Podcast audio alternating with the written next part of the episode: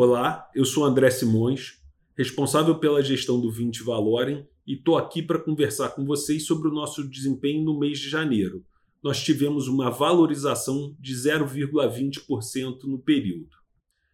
Os principais temas no ambiente internacional foram a posse do presidente Biden, o aumento do número de casos de Covid em várias regiões do planeta, porém agora num ambiente já de início de vacinação e o aumento do preço das principais commodities. No Brasil, os grandes temas foram as eleições para a presidência da Câmara e do Senado, a possibilidade de novos estímulos e que isso levaria a uma deterioração das contas públicas e uma revisão das projeções de inflação para o ano de 2021, principalmente em função do aumento do preço das commodities.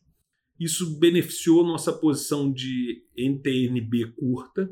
Além disso, nós tivemos ganhos com uma posição aplicada na parte intermediária da curva de juros brasileira e com uma posição tomada no juro de 10 anos americano. Nós estamos atuando de maneira bem tática.